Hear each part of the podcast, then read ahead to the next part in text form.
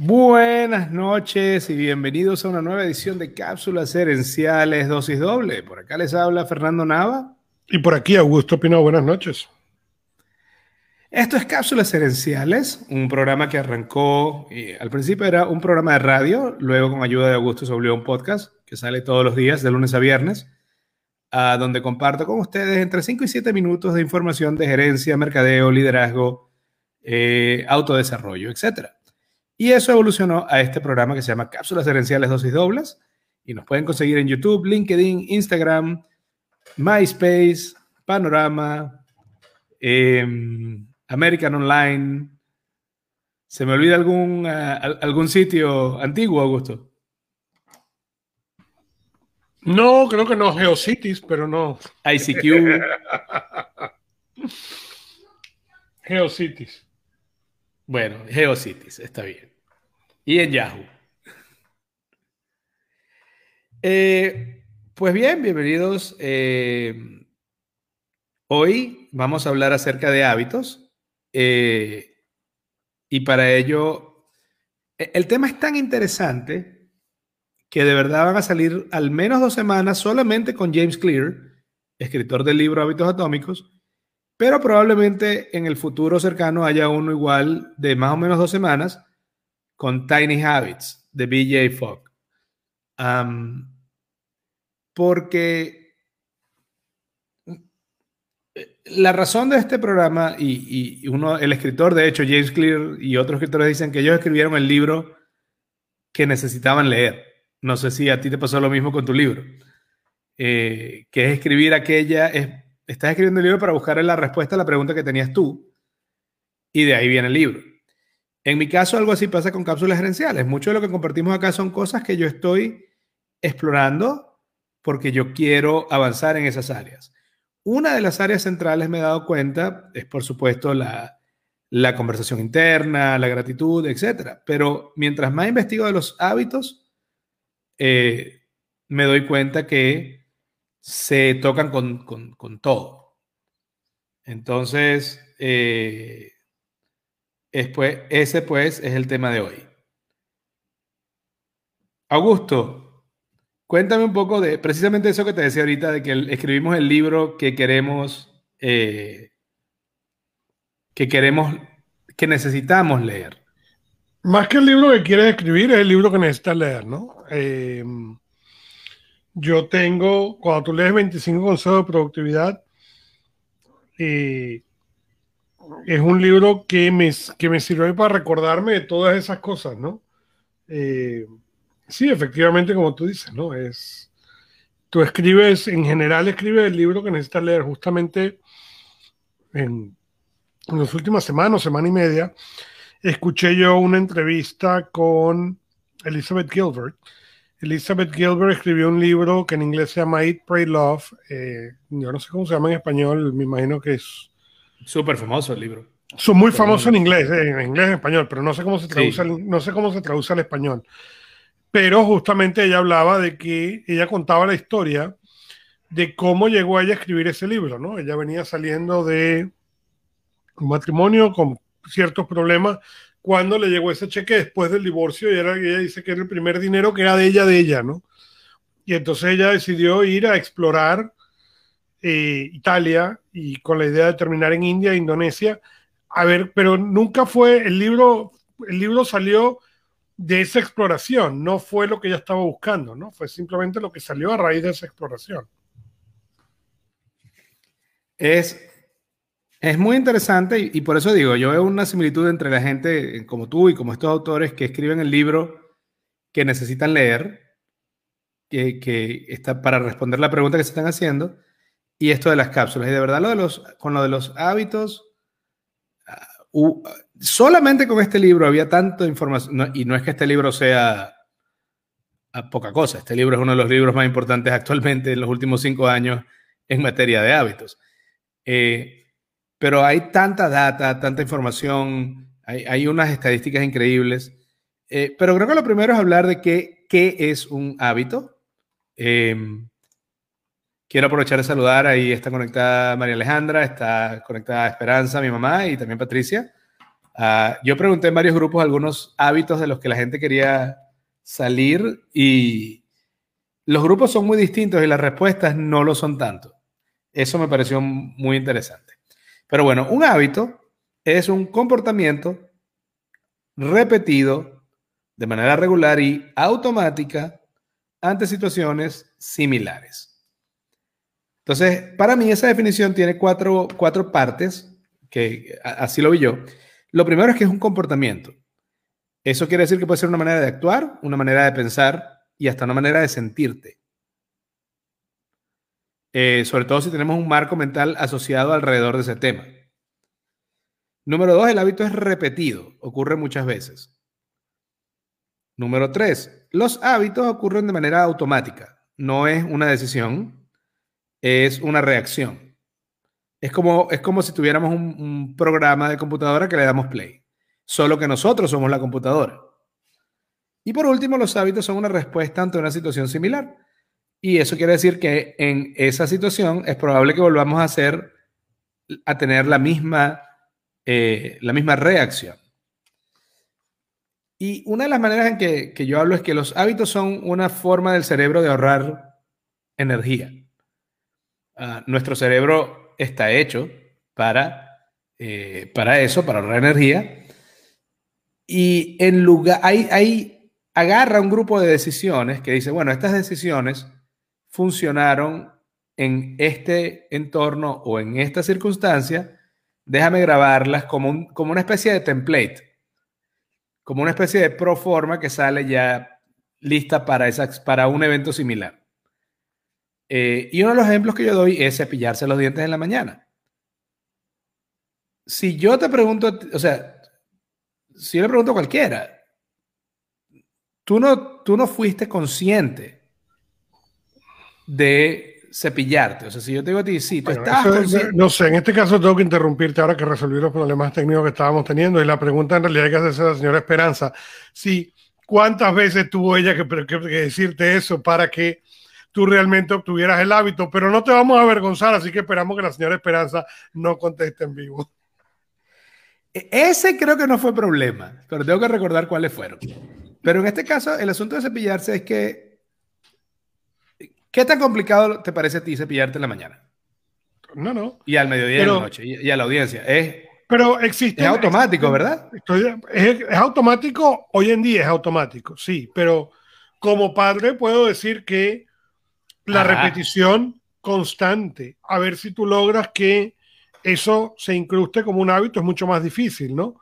Eh, y después, el entender, o sea, como una persona que estudia toda esta parte de los hábitos, de la productividad, etcétera, yo hay muchos hábitos que he aprendido a concientizar justamente porque es el objeto de mi estudio. Pero ¿cuántos de ellos no has concientizado? ¿Cuántos de ellos son inconscientes? ¿Cuántos de ellos ni siquiera sabes que los existe? Tanto positivos como negativos, ¿ok? Porque, porque existen de los dos tipos, ¿no? Por ejemplo, eh, yo estaba escuchando un podcast que justamente tú, tú, un podcast que salió de un podcast que tú me recomendaste, ¿ok? En el cual estaban hablando justamente de eso. Estabas hablando con gente que tiene lo que llaman un network de, más de un millón de dólares. O sea, no está hablando de gente que está pasando problemas económicos, ni mucho menos, y escuchas la conversación. Y, es muy interesante escuchar el, el, el, el host, el, dueño del podcast, diciéndoles, tú entiendes que ya tú no eres pobre, porque tiene esos hábitos, se quedaron con esos hábitos de cuando todavía no habían generado dinero o cuando o antes de tener dinero, ¿no? Y lo mismo pasa en cualquier hábito. Sí, y, lo que yo quiero resaltar en el caso del, Me encanta lo que tú dices, los buenos y los malos. Precisamente por ser automático el hábito, en esa automaticidad se esconde, porque no somos conscientes de ello. Pero un hábito no es, no es algo simple o, o sencillo o poca cosa, porque cepillarse los dientes implica pararte, ir al baño, abrir el agua, poner crema dental en el cepillo, poner el cepillo bajo el agua, hacer el movimiento. ¿Tú recuerdas haber tomado esa serie de decisiones en la mañana? No. Entonces sí, correcto. En automático total. Ahora, como dices tú, ¿cuántas otras cosas no hacemos igualmente en automático para bien y para mal? Para bien y para mal, correcto.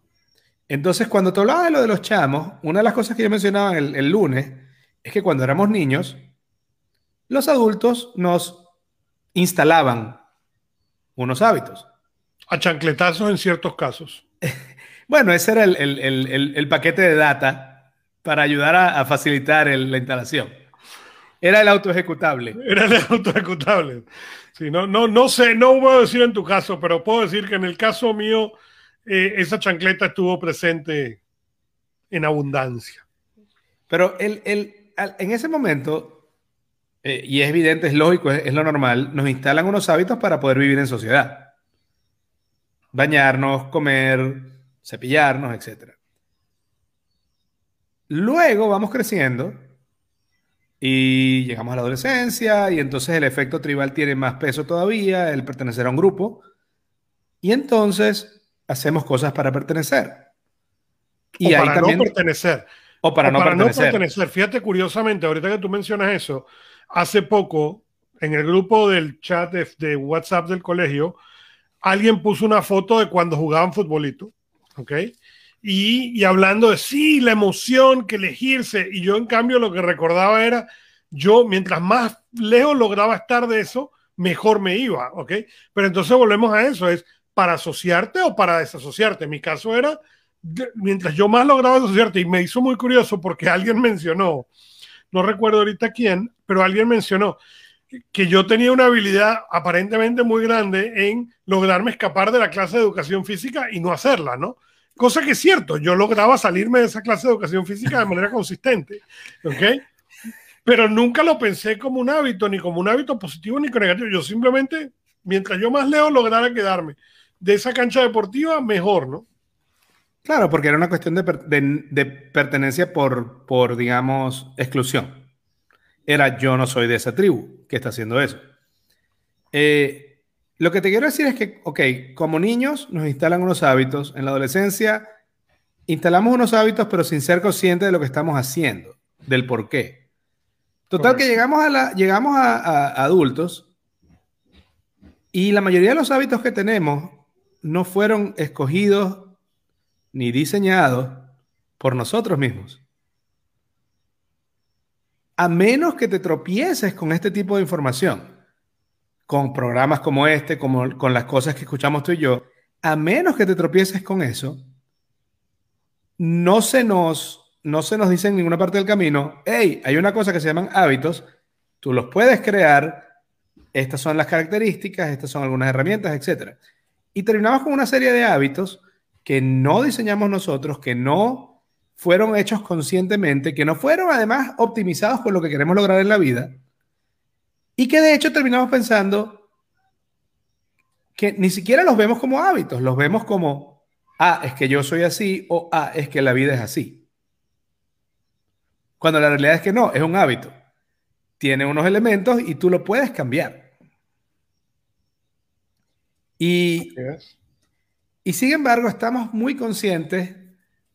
Yo pregunté a propósito en varios grupos hoy cuáles eran los malos hábitos que querían cambiar porque yo sentía que si, en mi, en mi, mi, mi pensamiento era, si yo preguntaba cuál eran, cuáles eran los buenos, iba a obtener los grillitos de, de, de, de, que nadie me iba a responder o muy poca gente me iba a responder.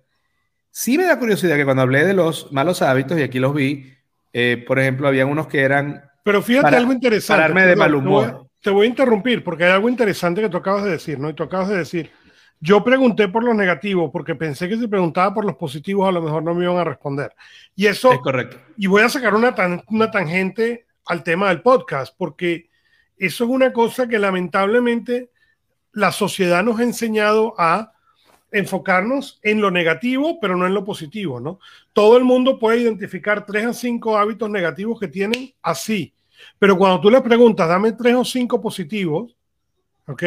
La gente se cierra no porque no los tengan, sino porque socialmente nos han enseñado a cuáles son todos los hábitos negativos. Tu mamá no te decía, tu mamá o la mía, no voy a decir, no voy a hablar más de la señora Esperanza que está en el show, voy a hablar de la mía. ¿okay? Mi mamá nunca decía ninguno de esos hábitos buenos porque ella asumía, ok, check, ya lo, ya lo logramos, ¿no? Por ahí viene la chancleta en los comentarios. Los negativos, sí, no te preocupes que yo recibo mi chancletazo regularmente, ¿ok? Pero todas las cosas negativas o todas las cosas que yo no quería hacer, ¿ok? Esas eran los hábitos que, que mi mamá recordaba, pero no te, mi mamá no reforzaba los hábitos positivos, o al menos si los hizo, yo, injusta o justamente, yo no recuerdo ese refuerzo. Y creo que era una cuestión, uno de la época, ¿ok? Que es algo que nuestra generación ha cambiado. Tú tiendes a prestar como papá mucho más atención a los hábitos positivos y negativos de tus hijos que lo que al menos a ti te recordaban los hábitos positivos o negativos que tenías. Claro, porque era como el default, era como el predeterminado, era que no hicieras las cosas malas. Pero eh, la realidad es que al no concentrarnos en las fortalezas, que es un cambio educativo que empezó apenas hace como unos 20 años, y, y si no, mi mamá, que es la experta que me corrija, cuando se empieza a hablar más de las fortalezas y de cómo eh, incluso empieza a ver lo de los exámenes ocasionales, etc. Eh, pero antes de eso, recordamos que era el, el, modelo industrial, donde eh, lo importante es que no tuvieras un defecto grave. Correcto. Pero otra cosa que me parece muy cómica con los hábitos es que es, es básicamente empezamos a hacer algo siempre de la misma manera, en la misma circunstancia, sin darnos cuenta. Y esto puede llegar a niveles cómicos. Yo tuve en, una oficina, tuve un compañero de trabajo que cuando se caía el internet, él no podía ir al baño. Porque estaba acostumbrado, habituado, que cuando él iba al baño revisaba su teléfono y se metía a internet. Y entonces cuando no había internet, él esperaba un rato que volviera el internet para poder ir al baño. Y parece un chiste, eso de esa reacción, eh, una reacción biológica ante, ante el Internet, hasta que te das cuenta cuántas veces no suena el teléfono y biológicamente hacemos la reacción de agarrarlo y mirarlo. Eso es un hábito. En ese sentido somos un poquito los perros de Pavlov. No, no, no, no, no. Los perros de Pavlov, lo que pasa es que yo recuerdo cuando nosotros estudiamos los perros de Pavlov, y yo decía, ok, sí, ok, interesante. Ok, y con los años te das dando cuenta cuán pare, cuánto, uno creía que se iba a parecer a Pavlov y con lo que te das cuenta con los años que te pareces al perro. Eh, queda uno más perro que Pavlov. Eh, quiero citar una frase de Jim Rohn que dice, el éxito son sencillamente unas pocas disciplinas repetidas a diario y el fracaso son unos pocos errores repetidos a diario. Porque eso me recuerda a los hábitos. Y, esta, en estos primeros minutos del programa lo que quiero dejar claro es eso, los hábitos existen, pero no son algo que está fuera de tu control. Es algo en lo que tú puedes influir y puedes diseñar los hábitos que más te ayuden a lograr lo que tú quieres lograr. Hay varias premisas, sin embargo, y algunas de ellas son, por ejemplo, que va a tomar tiempo y que tienes que hacerlo con cariño y tienes que ir poco a poco. Ah, una, una, encuesta que citaba James Clear en el libro es que hasta 40% de nuestras conductas cada día son generadas por hábitos. Pero luego en una charla les decía que ese número podía ser mayor. Porque si, por ejemplo, eh, como decía yo con el teléfono, yo tengo el hábito de que el teléfono suene y yo lo abra para verlo, esa reacción está en el 40%. Pero todo lo que yo haga a partir de ese momento en el teléfono también se le puede achacar a ese hábito de haber agarrado el teléfono cuando sonó. Entonces, los hábitos que tenemos determinan la mayor cantidad de las cosas que hacemos cada día. Y cuando sumas eso, lo que tienes en total es la vida que vive. así, de, así de sencillo, ¿no? Eh, James Clear dice que la mayoría de los malos hábitos vienen del estrés y el aburrimiento. Nos sentimos estresados, nos sentimos aburridos y buscamos un escape a esa sensación. Eh, y en la cápsula del martes, yo mencionaba, por ejemplo, eh, que James Clear cuenta en su, en su libro ejemplos como, por ejemplo, compras compulsivas en Amazon, comerse las uñas o beber los fines de semana, son, vienen a raíz de una sensación de aburrimiento o estrés. Eh, y menciono que un área con la que yo tengo experiencia es la comida de confort. Y la comida de confort son esas cosas que comemos cuando nos sentimos anímicamente bajos. Puede ser que es estemos tristes, estresados o preocupados y acudimos a esa comida. Y entonces se crea un hábito de que cuando estoy, cuando estoy sintiéndome así, entonces estoy dándole una señal a mi cerebro de que necesito esa comida. Y yo cuento, y aquí sí quiero darte a ti el, micrófono, eh, yo cuento tu historia de la pizza y, de haber perdido más de 100 kilos. Porque tú lo mencionas. No era la pizza per se. Era lo que, era lo que estaba detrás. Correcto, correcto. Y esa es la razón por la cual ambos dos, los positivos o los negativos. Fíjate que cuando nosotros preguntabas en el colegio los hábitos, hubo alguien que respondió. Yo era muy desordenado. Okay, y cuando viví solo fui muy desordenado y ahora me he vuelto muy ordenado al punto que me la paso peleando con todo el mundo. Me he convertido a las palabras que esta persona dijo, mi mamá. ¿ok? Eh, y es gracioso ver cómo a medida que pasa el tiempo nos vamos convirtiendo cada vez más en tu mamá o en tu papá en ciertas cosas, ¿no? Especialmente en algunas que pensaste que nunca jamás ibas a decir o hacer cosas de ese tipo, ¿no? Pero, y la, y la razón de eso es que hay detrás del hábito. De vuelta, del hábito positivo y del hábito negativo, de ambos dos. ¿Ok? Tú mencionas en mi caso el hábito de la comida. En mi caso, yo crecí, la comida era la cuestión de celebración, cuando algo había que celebrar o cuando había que, o cuando había que superar algo que había pasado, bueno, malo, lo que fuera, todo giraba alrededor de la comida. Sí, en, la, cultura latina es increíble la presencia de la comida en, todos los hitos. O sea, es, la manera de celebrar, es la manera de, llevar el duelo, es la manera de pasar un estrés. Correcto. y, y en algún momento yo comía porque era la manera en la cual yo ganaba atención. Yo tenía la capacidad de comer en abundancia, por lo cual yo tenía la manera de llamar la atención. Yo podía salir de la universidad ¿okay? y hacer apuestas con mis amigos de cuánto perro caliente me iba a comer y ellos pagaban. ¿okay? Yo recuerdo eso. en algún momento, ¿ok? Llegué a tener un récord de perro caliente. Yo, yo llegué a comerme, para mantener el récord, ¿ok? 25 perro calientes en una, en, una salida, ¿ok? sentarse en el carrito de perro caliente a comer 25 perro calientes seguidos, ¿no?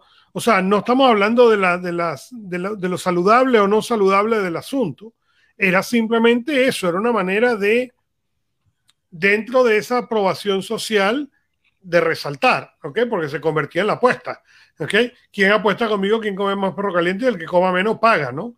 o sea, pero de vuelta, estamos hablando de, una brutalidad, porque 25 perro calientes es una brutalidad, 19 perro ¿ok? Yo llegaba al perro caliente, yo, yo comía tantos perro calientes que yo llegaba al perro caliente y el hombre me fiaba, ¿ok? Porque él sabía que yo me iba a comer 10 o 12 por, por haber pasado un momentito antes de ir para el siguiente lugar. Entonces, se convierte esa gracia se convierte después en un hábito totalmente negativo y como tú dices, sí, llegó a significar 400 libras en peso, llegó a significar una cantidad de cosas y, y lo mismo era la pizza, ¿no? O sea, y yo... Claro, pero lo, interesante para mí es que tú, tú en, de lo que yo he visto en los cuentos que hemos hablado de esto, la pizza era el, era el hábito y una de las cosas que dice James Clear es que los hábitos, es más fácil sustituir un hábito él dice, es muy difícil eliminar un hábito. Correcto. Porque el hábito es más fácil. el hábito provee un alivio. Correcto. Ahora, lo que dice, lo que sí se puede hacer es reemplazar un hábito. Y, en, y desde afuera, claro, yo, yo decía, claro, Augusto reemplazó el hábito de me como la pizza porque me siento mal. Y el hábito que generaste en parte fue, me pregunto si lo que quiero es la pizza o si me siento. Y es algo totalmente distinto por ejemplo, le puedo dar Yo comía, yo comía helado, ¿ok? Casi a diario y regularmente, ¿ok? Cuando la carrera del helado la gana, la, la, la, gana el azúcar, ¿ok? Entonces hubo que cambiarlo, ¿ok? Pero, y mi solución fue ir a la fruta congelada, ¿ok? ¿Por qué? Porque puedo masticar, me da el frío, me da, me da, me da la sensación sin todo lo Sin el azúcar y la grasa de, las, y con mucha y con fibra. Exacto, pero fíjate que es lo interesantísimo, es esa, esa sustitución y eso fue lo primero, porque eso de, eliminar el hábito de plano... Es muy difícil. es lo que te termina dando sensación de, de withdrawal, de resistencia, de que, de que te falta eso que, que te hacía falta en, en, la vida, pues, ¿no? Pero ese ejemplo yo lo daba y, era, y, era, eso, tú tenías un beneficio. Cuando te comías la pizza tenías un beneficio, que era, eh, una, no, más que un beneficio, una recompensa, que era el, el, sabor de la pizza, pero sobre todo era, y eso lo vamos a hablar con mucho más detalle la semana que viene también, es, era saciar el antojo. Porque eso es lo curioso, este señor James Clear dice que los hábitos tienen cuatro etapas. Señal, antojo, respuesta, recompensa. En tu caso con la pizza o en mi caso con la en mi caso las comidas confort son más dulces que saladas. Pero o sea, la señal es puede ser un estrés, cualquier tipo de ansiedad. Esa es la señal. y quieres cambiar ese estado. El antojo no es per se comerte esa cosa, es cambiar de estado. Correcto. Entonces, eso, el antojo era la anticipación de, oye, sí, lo quiero hacer. La respuesta es, te comes eso. Y la recompensa es que, por un lado, ya no tienes el antojo. Hay una satisfacción del antojo. Lo cual es como vender, es como, como dar la enfermedad y vender la, la vacuna uno mismo, ¿no? Bueno, así es. Y fíjate que dice, dice la señora Esperanza, fíjate, mira cómo te quieren, Fernando, ¿no? Pero dice la señora Esperanza que Fernando no era problemático, cosa con la cual quiere decir que tu madre te quiere mucho, porque el Fernando que yo recuerdo no puedo estar de acuerdo con eso, pero se salvó de los chancletazos. No era problemático en la casa. Violento, lo cual puede ser que sí. De ahí a que tú eras un santo, Fernando, yo no lo sé. Eh, eh, no lo sé yo tampoco. Eh, ¿Cómo es? I don't recall at the moment. no recuerdo en este momento. entonces, eso, sustituir el mal hábito por uno bueno, me parece súper interesante. Esas cuatro etapas me parecen súper interesantes. Y lo curioso es que la mitad de la recompensa viene de saciar el antojo y el antojo, o sea, es como un, es un círculo vicioso porque el antojo tampoco era bueno.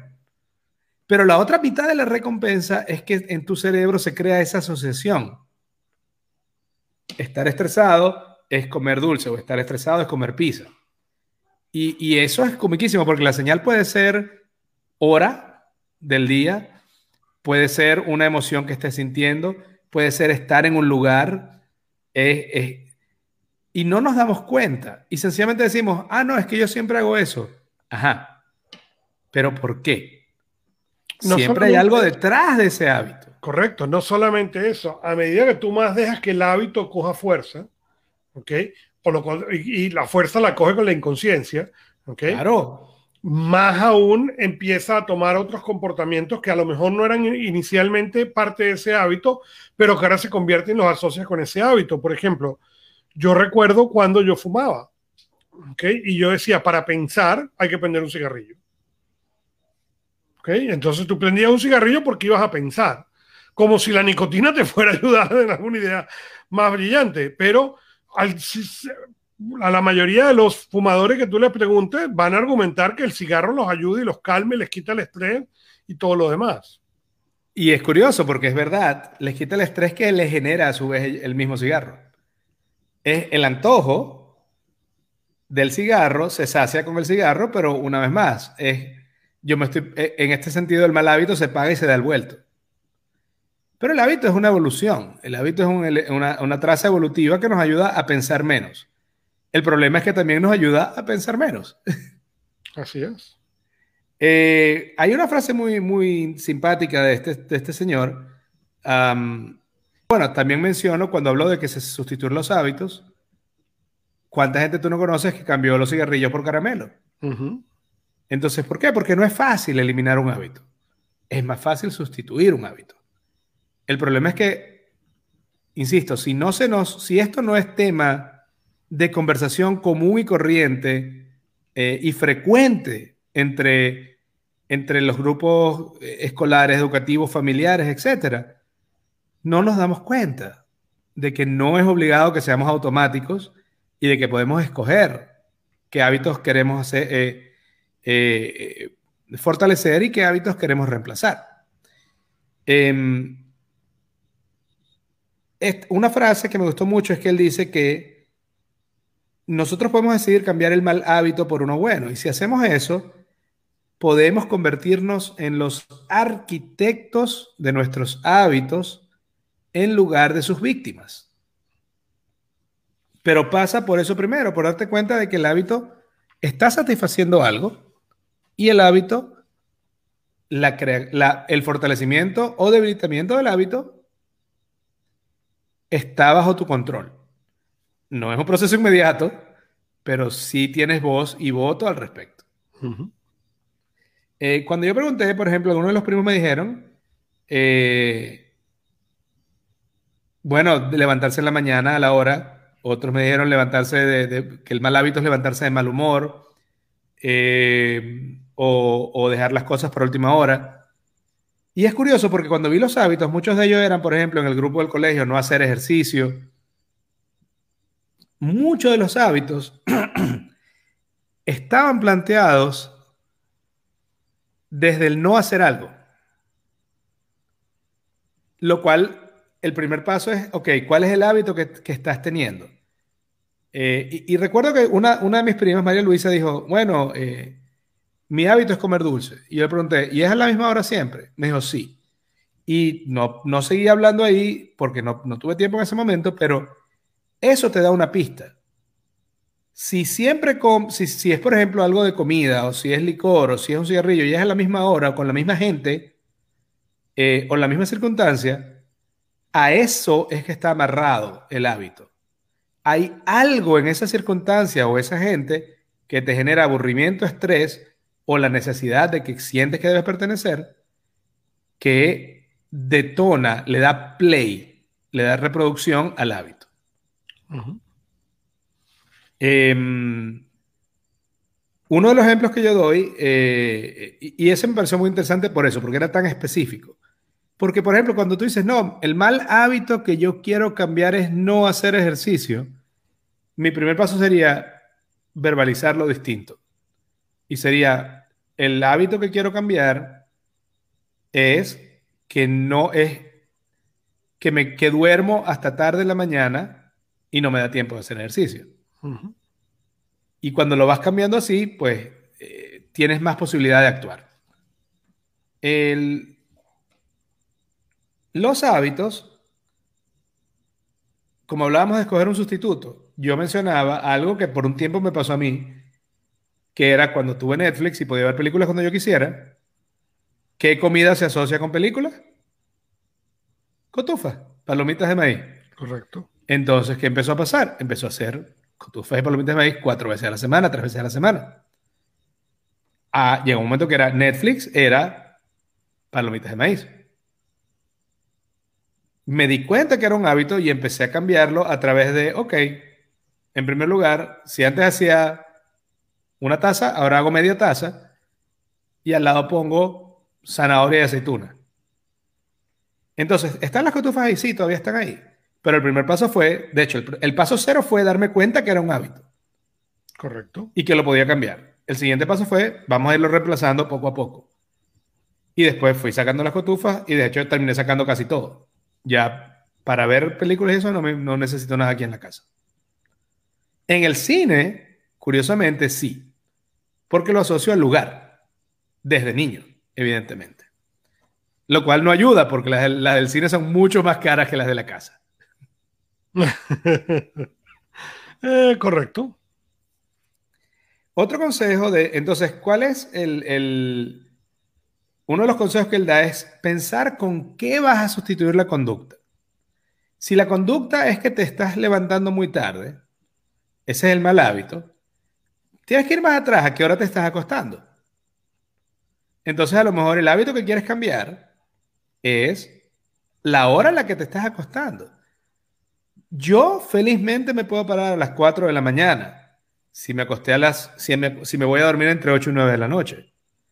Y cuando eso ocurre, es mágico, porque esa hora, como dices tú, de 4 a 6 de la mañana, equivale como a 6 horas normales de trabajo, de lo productiva que es. Ahora, si no te logras parar a tiempo, quiere decir que no dormiste lo suficiente, es así de sencillo. Entonces, el hábito a lo mejor que necesitas crear es sustituir el hábito, por ejemplo, de irte con, el, con el teléfono a la cama. Y el mismo James Clear, la misma Oprah Winfrey, ellos hablan de que algunos de ellos ni siquiera meten el teléfono celular al cuarto. Y otros de ellos dicen, el cargador está lejos de la cama. Entonces yo puedo estar revisando el teléfono en el cuarto, pero si me voy a acostar, tengo que escoger. O tengo el teléfono o me acuesto. Y al acostarse, entonces lo único que tienen ahí es el libro y leen más, pero leen más porque sustituyeron el hábito del teléfono por el de la lectura. Correcto. Y el de la lectura en papel o en Kindle ayuda a dormir más rápido que el del teléfono. Y de hecho, yo, yo, yo les recomiendo muchísimo a la gente que compren un Kindle exactamente por esa razón, ¿no? porque entonces es para leer solamente y no tienes todas las demás tentaciones. Eh, y el segundo, otro consejo de James Clear es eliminar los detonantes tanto como sea posible, o las señales. Y él habla del ejemplo de un plato de galletas. Si tú llegas a la casa, o digamos que en tu oficina ponen, bueno, vamos a decir la casa que está bajo tu control. Y en, y en la casa, bajo tu control, entre comillas. Y en la casa, digamos que siempre hay un plato de galletas ahí en, el tope de la cocina. Tú llegas a la casa, ves el plato de galletas. Ver el plato de galletas es la señal. Paso uno. Paso dos, el antojo. Anticipas el sabor y ahora te provoca comer galleta. Paso tres, la respuesta. Agarras la galleta y te la metes en la boca y te la comes. Paso cuatro, la recompensa. Tienes el sabor de la galleta, tienes la energía y tu, y tu cerebro asocia entrar en la tarde a tu casa con comerse la galleta. Entonces, ¿qué va a ocurrir el día que no está la galleta ahí? Vas a sentir que te falta algo. Pero también a la vez eso hace el hábito más difícil de arrancar. Eh, y un ejemplo que yo doy es que, y, de eso, y una, en eso también mi madre te dirá que está muy feliz al respecto que es que yo no tomo mucho. Cuando a, mí normalmente no me importa tomar cerveza. Cuando hay una fiesta en la casa y quedan, ¿qué te digo yo? Siete cervezas. Si están en la nevera, me las voy a tomar. Si están guardadas en otro sitio de la casa, en una alacena caliente, no solo no me las tomo, a lo mejor las regalo. Y es la misma cerveza.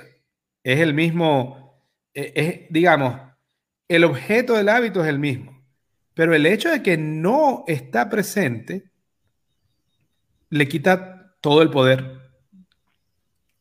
Entonces, eso es uno de los elementos que, que me parecía interesante a la hora de tratar de eliminar un mal hábito. Y una vez más, si el mal hábito es que te llevas el teléfono a la cama y por eso te quedas despierto más tiempo y duermes peor, ok. Pon el teléfono más lejos. Haz más difícil poder ver el teléfono en la cama. Eh, y, ahí es justamente donde, donde es importante fijarse en estos hábitos, en el sentido de cuáles son y darte cuenta, porque el problema es que muchos de ellos son inconscientes. ¿okay? Es lo mismo, por ejemplo, que darle al, al en la mañana. Darle al snooze en la mañana es algo inconsciente, no, no lo haces de manera consciente bueno, a lo mejor requiere que tú pongas el teléfono cada vez más lejos, ¿no? Esa es la otra ventaja. Cuando, cuando yo pongo a cargar el teléfono lejos de mí, para darles luz tengo que salir de la cama. Entonces, ¿qué otra cosa hice que la voy a decir en detalle la, semana que viene? Yo tengo el teléfono puesto al lado de la bolsa del gimnasio, cargando. Entonces, ya cuando quité la alarma, bueno, ya tengo ahí la ropa del gimnasio listo para arrancar. Entonces, todo se va conectando. Em, como los hábitos, insisto, los hemos ido creando de manera inconsciente o fueron instalados en nosotros, no, lo primero es darnos cuenta que existen ahí y cuando hagas eso te vas a dar cuenta que hay una, cantidad de señales y detonantes en tu ambiente que están generando esos hábitos. A veces el hábito no es más que la reacción al entorno. Pero nos acostumbramos a, esa, a, ese, a ese entorno y al no cambiarlo, sigues teniendo la misma reacción. Eh, también dice James Clear, y eso me pareció, y yo insisto, no lo quiero hacer sonar fácil, lo quiero hacer sonar posible. Es como decían en una película eh, que eran dos magos, que eran Batman y Gepardo. no me acuerdo los nombres ahorita de los dos actores. Simple, pero no sencillo, no fácil. Simple porque si quieres cambiar el hábito, tienes que aprender qué es el, cuál es la razón detrás del hábito, cuál es la señal, cuál es el antojo, cuál es la, respuesta y cuál es y actuar en cada una de esas etapas. No es fácil porque estamos en piloto automático y esa parte toma tiempo. Y el problema es que cuando queremos cambiar algo en lo que estamos en piloto automático, somos bastante, a lo mejor yo, pero creo que mucha gente es, muy dura consigo misma. Lo cual es muy curioso porque desde el momento que tú racionalmente aprendes algo, hasta el momento que de verdad lo aprendes y lo dominas, tiene que pasar un tiempo. Yo, desde que me mostraron las tablas de calcular, hasta que me las aprendí en memoria, debe haber pasado por lo menos un año. Y, parte de eso se lo debo a Enrique Llana. ¿Entiendes? Pero, sí, pero sin embargo, cuando nos dicen, no, mira, es que lo que está pasando es que tú estás haciendo este mal hábito por esto. Y decimos, ah, listo, ya entiendo. Y una parte de nosotros piensa, ya no lo voy a hacer más. no, claro que lo vas a volver a hacer, porque que lo sepas no quiere decir que todas las horas de vuelo que tiene programado ese programa en tu cabeza van a desaparecer de la noche a la mañana. Va a requerir un esfuerzo, pero sí es posible. Y, el, y, es y vale la pena. Así es. James Clear dice que la tarea de romper un mal hábito es como tratar de arrancarte un árbol de adentro de ti. Y tiene sentido porque el hábito echa raíces y se conecta con otros hábitos. Eh, otra, otra cosa que él sugiere, que es, hacernos preguntas, es como poner el hábito, en primer lugar, él dice, vamos a quitarnos, cuando, cuando queremos averiguar un mal hábito que tenemos, vamos a quitarnos la gorra de policía de investigador, de interrogador, y vamos a ponernos la bata del el científico. Y vamos a agarrar el hábito y eh, verlo, investigarlo científicamente y ver qué es lo que está ocurriendo. Y él sugiere algunas preguntas, por ejemplo, ¿cuándo ocurre el mal hábito? ¿Cuántas veces al día? ¿Dónde estás cuando, cuando caes en ese hábito? ¿Con quién estás? Y cuál es la señal o el detonante que hace que arranque ese hábito. Yo, por ejemplo, hasta probablemente hace 10 años que me mudé a Buenos Aires, yo no tomaba café mayormente. Sinceramente, en la oficina no tomaba café. Aquí en la oficina, cuando me mudé a Buenos Aires, la primera que trabajé, empecé a tomar café porque había momentos de la oficina donde estaba aburrido. Que mis trabajos en Venezuela eran menos segmentados. Había muchas cosas inesperadas, siempre había algo ocurriendo.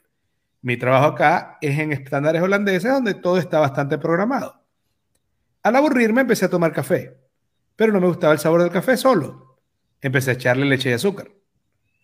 Y empecé, y entonces después me di cuenta, hey, tengo un hábito de tomarme tres, cuatro cafés al día con leche y azúcar quería cambiarme el hábito y me hice, de hecho, años antes de hacer este, de ver este tema, había hecho esta pregunta a mí mismo y era, ¿pero cuándo hago eso yo? Y me di cuenta que los fines de semana no me hacía falta el café. Eh, por lo tanto, el hábito tenía unos días y una locación específica, un lugar específico. Días de semana en la oficina.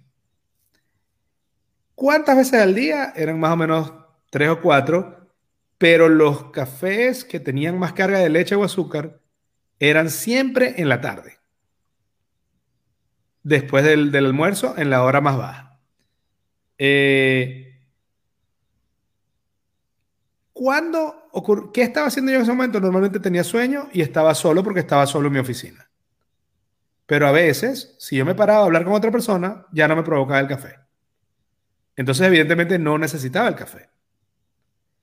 Eh, y por último, me, me, di cuenta que el detonante clave, la señal, era cuando hacía tareas largas, eh, eh, repetitivas y aburridas entre la hora de la 1 y las 3. Entonces, si yo hacía una tarea muy larga en esas horas, tendía a tomar más café.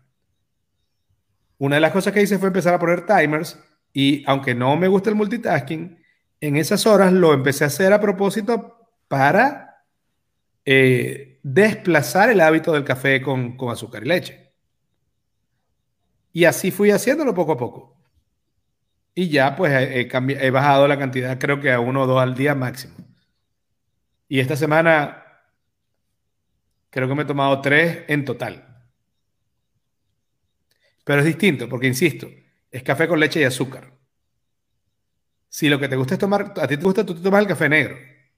Yo tomo café, yo tomaba café negro eh, y ahora no estoy tomando café. Pero yo me tomaba el café negro. Exacto. Eh, en ese sentido, tú podías incluso decir más que era por el efecto del café. Pero en mi caso era, un, era una, una. Era básicamente una manera de contrabandear azúcar en la ingesta para darme un boost porque estaba aburrido. Y entonces, pues hay otras maneras de eliminar el aburrimiento que no sean azúcar. Eh, por acá dice mi mamá que para los hábitos alimenticios hay que tener en cuenta el aspecto fisiológico eh, para ayudar a sustituirlos. Comer un dulce en la mañana para evitar la ansiedad de hacerlo en la tarde, que es más dañino. Eh, y a veces es eso que, que dices tú, Augusto. Yo, por ejemplo, reemplacé bastante el dulce de la tarde con, con blueberries, con, con moras congeladas. Porque como son congeladas, no te las puedes comer a la misma velocidad. Porque está muy fría. Correcto. Yo me las como, yo como mango congelado. Y pero exacto, ese frío y eso hace que no te lo puedas comer como te comerías un tres mosqueteros o cualquier barra de chocolate. Pero además tiene antioxidantes, tiene fibra, eh, tiene un sabor dulce pero es por supuesto mucho más saludable que estar comiendo un chocolate todos los días. Correcto. Otra estrategia que usé también fue escuchar charlas en, en ok, si es ahora me ponía a ver una charla en TED o en YouTube, y si estaba, y si mi energía mental estaba mucho más baja que eso, ponía alguna serie cómica. Una que ya yo me supiera, no importa. Pero era para ayudar a mi mente a no aburrirse porque me di cuenta que el aburrimiento era lo que estaba causando esa ingesta de azúcar y leche contrabandeada en el café. Entonces, e, es importante, insisto, que eso sea desde la posición del investigador. Tú vas, lo investigas, te tienes paciencia, lo vas haciendo, lo vas haciendo, lo vas haciendo, te vas preguntando, vas haciendo cambios pequeños. Y aquí lo importante es la consistencia. Porque en el momento en que tú empiezas a eliminar las señales, el hábito pierde mucha mucho poder. Ya desde el momento que lo identificas como un mal hábito y te das cuenta que no es algo que tienes que hacer obligado, empieza a perder poder. Cuando la señal no está ahí, a veces se te olvida. Eh, y estas son una de las cosas que él, que él, que él sugiere. Pues. Con, con, con hábitos que me dijo la gente como dejar las cosas a última hora, ahí el, hábito real es por qué no lo estás haciendo antes. Entonces lo que quieres crear es el hábito de hacerlas más temprano. Eh, cuando tu hábito es pararte de mal humor, hay posibles razones, hay varias. Una puede ser que no estás durmiendo lo suficiente. Otra puede ser que te estás despertando y estás agarrando el teléfono. Y seamos sinceros, lo que vas a ver en el teléfono, si es un correo, es trabajo. En los grupos de WhatsApp, 50% de chance va a ser historias de queja de alguien. Si es noticias, 100% de chance de que sean malas. Y ya tú sabes que eso es lo primero que vas a hacer al, al, despertar. Por lo tanto, ¿cómo no te vas a parar de mal humor si sabes que en lo que te despiertes vas a agarrar un aparato que te va a decir todo lo mal que está el mundo a tu alrededor? Entonces ahí sería sustituir el hábito de encadenarme en el teléfono y, por ejemplo, como decía eh, Wayne Dyer, thank you, thank you, thank you. Él decía, yo pongo el pie en el piso y doy gracias tres veces. Doy gracias por haberme despertado, porque hay cientos de miles de personas que no se despertaron hoy. Sí es. Y, y es un hábito, al fin y al cabo. Es un hábito igual que agarrar el teléfono. En el sentido del hábito, es, tiene los mismos elementos. La diferencia es que uno te va a dar un resultado positivo y, va a orientar tu día de una manera totalmente distinta, mientras que el otro no. ¿Qué hábitos eh, has tratado o sigues tratando tú de, de eliminar? Mira, yo consistentemente ando, ando eliminando, eliminando, corrigiendo hábitos. para mí ha sido una labor de, de muchos años, ¿no? Eh, yo, por ejemplo, por muchos años era, era, era miembro de lo que yo llamaba el Club del Búho, ¿no? Club del Búho éramos eso que trabajábamos de 12 de la noche a 3 de, la noche. mañana. Y posteriormente me cambié para, para, ser, para ser parte del club de las 4 de la mañana, ¿no? Y yo me levanto normalmente a las 4 de la mañana a trabajar. Exactamente por eso que tú dices, porque yo muchas veces logro de 4 a 7 de la mañana más que lo que logro de 7 a 9 de la noche. Em, yo sigo trabajando en mis hábitos alimenticios, ¿ok? Pero tengo trabajando en ellos 12 años, ¿no? Así como tú dices, me comía la pizza, ahora trato de, cada vez trato de comer mucho más vegetales y comer mucho más sano, ¿no? Eh, en mi caso, varios de ellos similares. El que sigo, eh, el que tengo más o menos a 50%, en este momento es el del teléfono. Y, y en parte es porque me mueven el cargador, porque a veces las niñas van para mi cuarto y se acuestan en mi cama y se llevan el cargador. Pero hay días que cuando no lo hacen y el cargador se queda en el baño, el teléfono se queda en el baño. Eh, la alimentación, por supuesto, pero cada vez más la analizo como cuál es el sentimiento que me estoy tratando de comer y qué otra manera tengo de comerme lo que no sea comida. Em, posiciones con respecto al dinero. Cómo ver el dinero con otro, con otro marco operativo que no sea escasez o que no sea un estrés. Bueno, y cómo irlo evolucionando, ¿no? Porque, porque, por ejemplo, en ese caso en particular que estás hablando, dónde está la línea en la cual empiezas a ajustarlo, porque si no, no importa la cantidad de dinero que tengas, si tu, si tu, si tu framework es escasez, no importa la cantidad de dinero que tengas, lo vas a ver con escasez. Entonces, ¿cómo ajustas la manera como lo estás viendo para que no lo sigas viendo independientemente de cómo viene? ¿no? y esa parte es un punto importante con los hábitos. El framework cambia cómo tú ves el hábito de dónde empezaste a dónde estás cambia. Por ejemplo, cuando tú piensas, yo, ok, que me podía comer 25 perro calientes, ok, hoy en día no se me ocurriría ni siquiera intentarlo, no sé si me ocurriría comerme dos, ok, o tres, pero... Yo no llego a dos ya. Yo no llego, o sea, yo, puedo llegar a dos, llego a, tres y, Yo dudo mucho que llego a tres, pero en ese momento llegaba a 25. Claro, claro.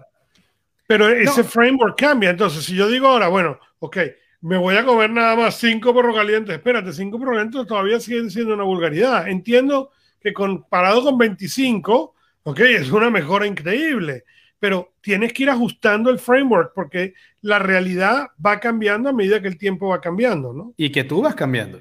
Correcto. Entonces, por ejemplo, ¿qué es lo que pasar de 25 a 20 es un logro? Entonces, lo, complicado está cuando queremos pasar de 25 a 0. Eh, porque entonces es casi seguro que vamos a, fracasar. ¿Entiendes? Es, eso es lo que, lo que siento, una de las cosas que trato, que, que yo quiero mucho destacar en este tema de los hábitos es, uno, está en tus manos cambiarlo. Dos, toma tiempo. Tres, trátate con cariño, porque toma tiempo estás tratando de cambiar nada más y nada menos que el software de tu cerebro. Si tu teléfono se tarda más o menos cuando lo tienes que, eh, actualizar, imagínate tu cerebro. Eh, otras, algunos consejos más que da James Clear para cambiar hábitos malos es buscar un compañero de viaje. Eh, básicamente, otra persona que esté tratando de lograr el mismo cambio que tú. Y claro, él dice, si lo hace, hay, veces que la tentación es Hey, saludos a Nathaniel que se conectó también. Hay veces que la tentación es, ok, yo voy a eliminar este hábito malo, pero no lo voy a decir a nadie, porque si fracaso, por lo menos nadie se enteró. Es, una es comprensible. Ahora, ¿qué es lo que él dice? Si te buscas un compañero de viaje, no estás dependiendo solamente de tu fuerza de voluntad. Hay días donde va a ser la otra persona la que te dice, ahí no, tranquilo, chamo, aguanta. Y viceversa. Eso es una de las técnicas. Otra técnica es pasar más tiempo con gente que hace lo que tú quieres hacer o que vive el tipo de vida que obtiene los resultados que tú quieres obtener. Correcto. Entonces, si tú quieres pasar, si tú quieres hacer más, ejercicio, probablemente quiere decir que ahorita no haces mucho ejercicio. Si es así, es probable que a tu alrededor la gente tampoco haga mucho ejercicio. Porque somos el promedio de las cinco personas con las que estamos, mayormente.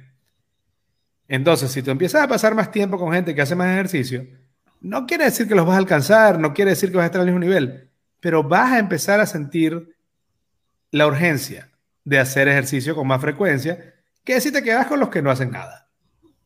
Porque dime con quién anda y te diré quién eres.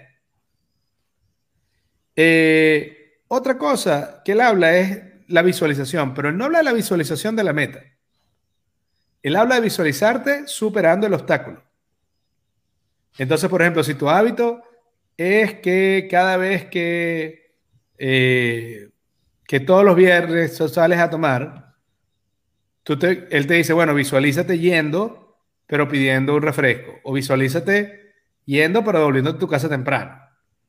No visualízate habiendo logrado la meta. Visualízate habiendo superado los obstáculos de ese hábito.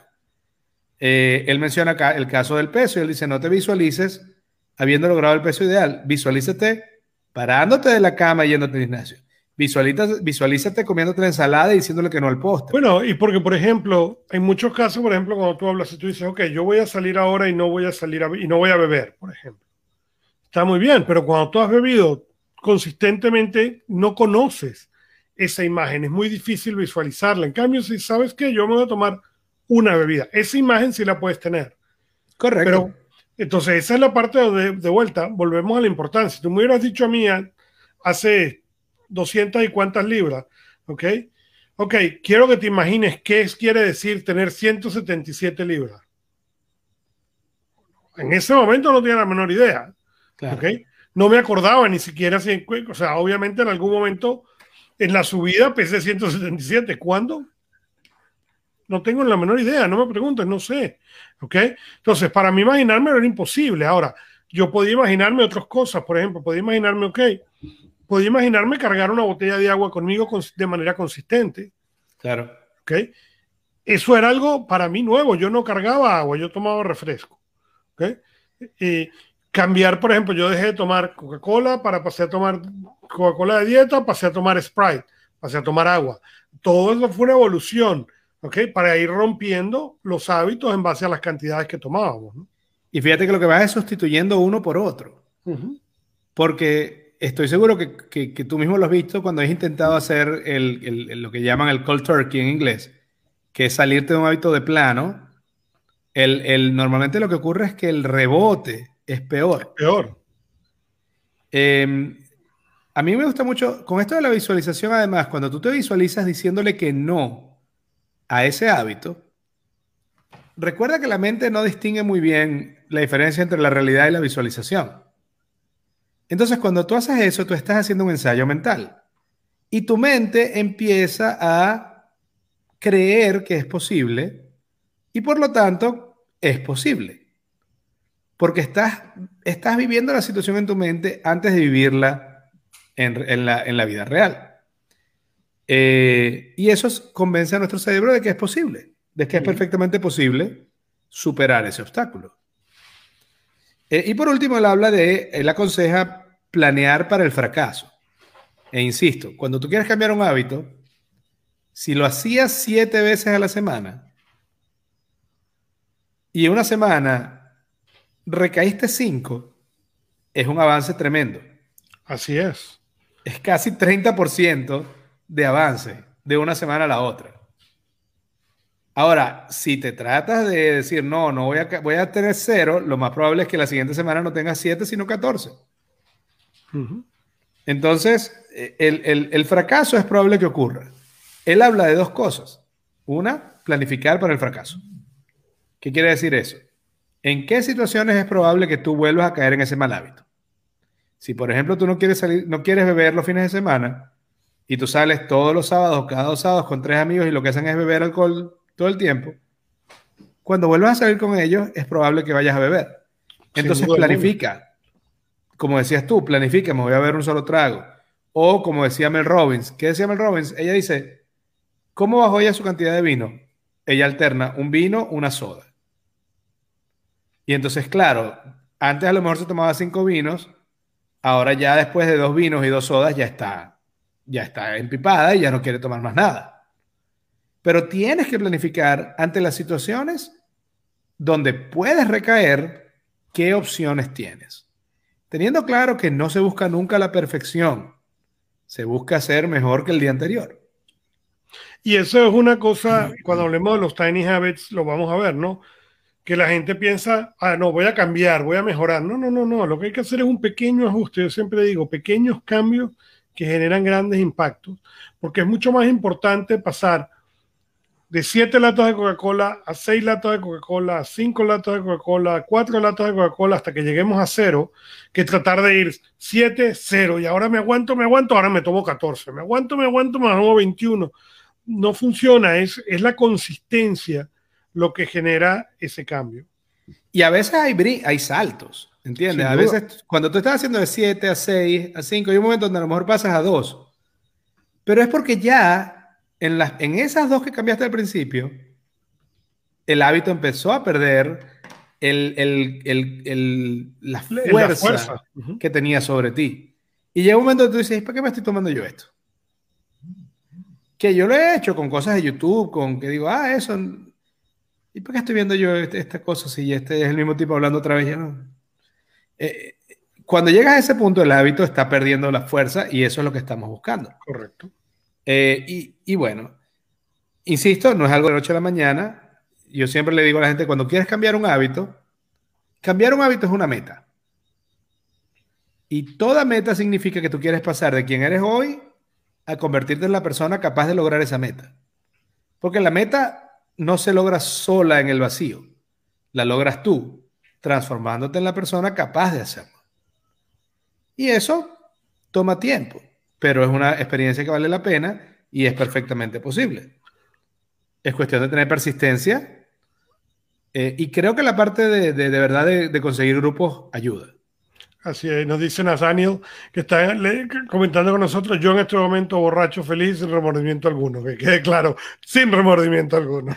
Exactamente, pero no hay ningún problema. Eh, a, a, menos que él lo considere un mal hábito, porque eso es otra cosa. Si no es para ti un mal hábito, pues tú eres el único que lo puede determinar. ¿Entiendes? Es así de crudo. Entonces, bueno, él está borracho pero feliz y lo felicito. Sí, señor. Y así con eso llegamos al final de este episodio. Eh, vamos a seguir discutiendo de hábitos la semana que viene. Sí, seguimos eh, hablando con, de James Clear. Ah, y, y, en, un par de semanas más adelante quiero hablar de Tiny Habits, por aquello de el ejemplo que él da de que de pasarte el hilo dental por un solo diente. Es un enfoque distinto al que, al que hace James Clear, que también vamos a hablarlo la semana que viene. Pero este tema de los hábitos, para mí, se, se convierte como en una de las columnas de, de cápsulas gerenciales. porque es un tema muy importante. Es, es increíble. Bueno, tú, tú, tú lo sabes, como coach de productividad, al fin y al cabo, una parte de lo que tú estás tratando de hacer que, tú, que tus clientes tengan es Hábitos y rutinas. Es hábitos y rutinas. Y, es así, es increíble lo, cuánto se pierde de vista este tema. Así que seguro es un tema que va a ser recurrente acá. Así es. Bueno, gracias a todos. Eh, gracias a Nathaniel, a Patricia, a Esperanza, a, María Alejandra. Y gracias a todos los que nos están escuchando. Gracias a los que nos van a escuchar por YouTube en el, en el futuro.